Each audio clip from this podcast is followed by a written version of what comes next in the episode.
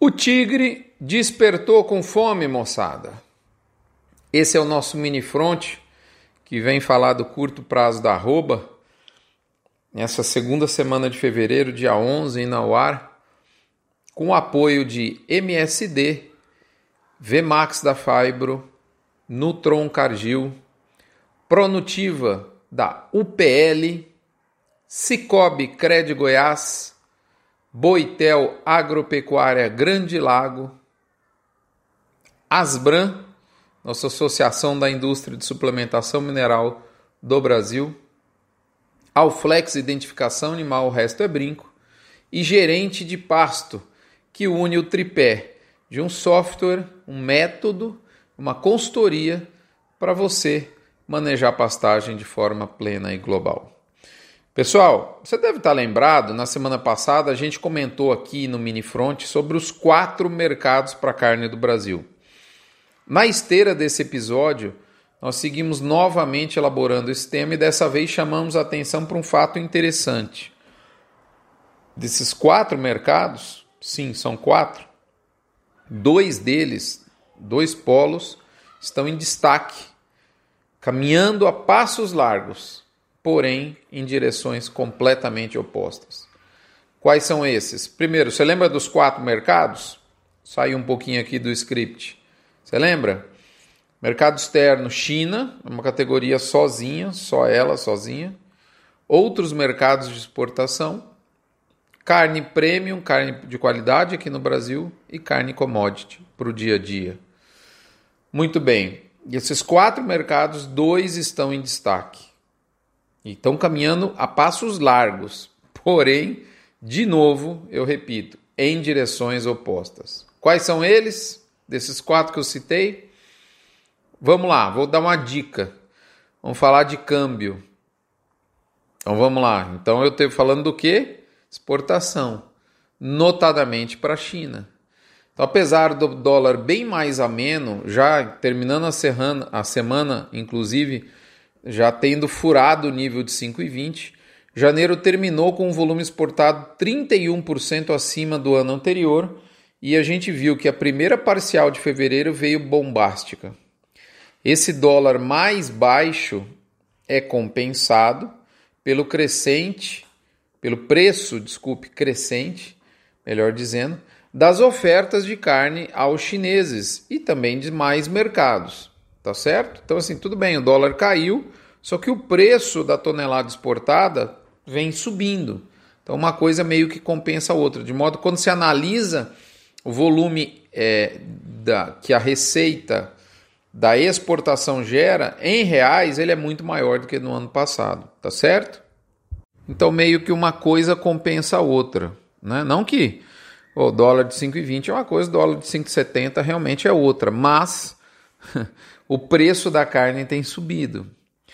E o que a gente tem percebido, principalmente focando em China, é que no retorno aos trabalhos após os feriados de Ano Novo, nós vimos uma pressão de compra bastante importante por parte dos importadores, o que sustenta as ofertas para a arroba habilitada exportação na China na casa dos 345 a 350 em São Paulo.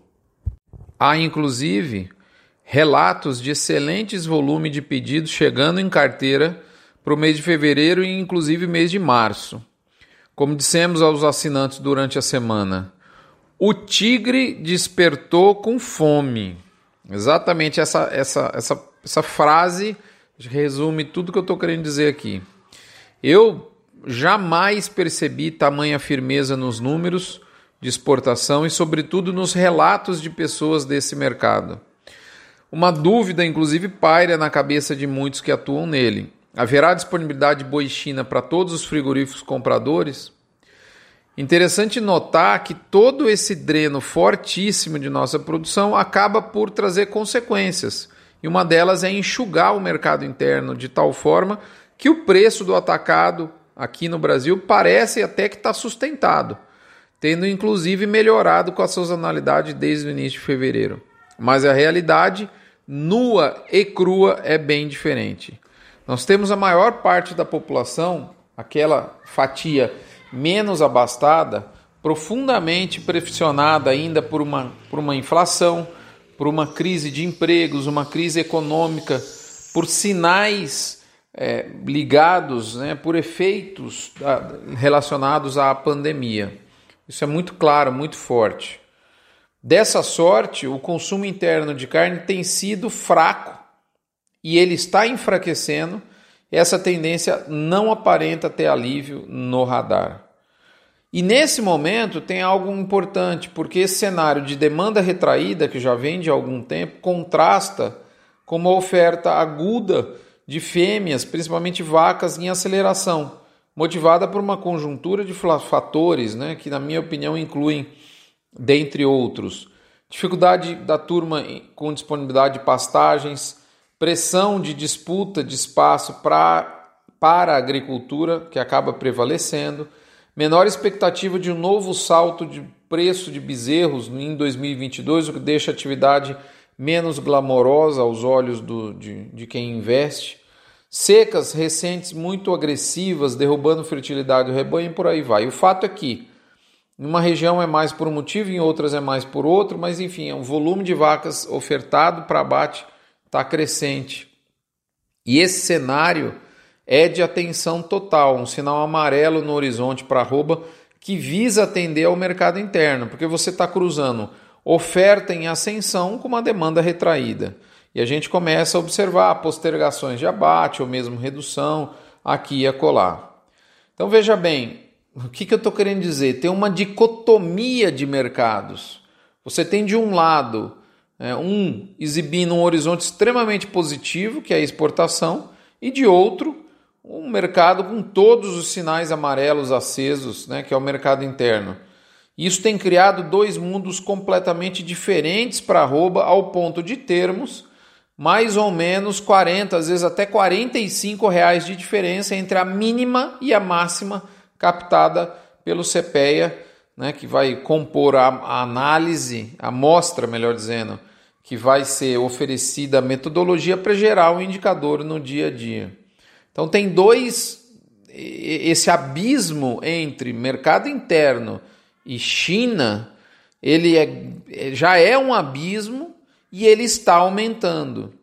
E a pergunta que fica para a gente finalizar aqui é o seguinte: de qual lado a sua produção pecuária está? Eu acabei de receber uma pergunta de um amigo, de uma pessoa próxima aqui da propriedade onde a gente trabalha, dizendo: Olha, eu estou pensando em investir em engorda mas eu não sei. Me disseram aí que o bom mesmo é se eu tiver o, o, o famoso boi China. É verdade? Se eu não tiver, será que vale a pena investir na engorda? Então acho que é essa pergunta que a pessoa tem que se fazer hoje mesmo. De qual lado está a sua produção? Né? Beleza, moçada? Esse é o recado. Né? Fica aí a reflexão para você.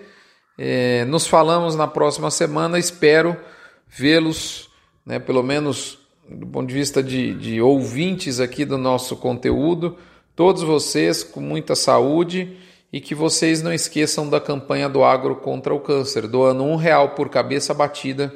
Você não esvazia seu bolso, mas enche de fé, chance de cura e esperança alguém que está no hospital de amor, né, no leito, em tratamento nesse momento. Agradeça a sua saúde, gratidão pelo seu dia. Um abraço, até a próxima, moçada.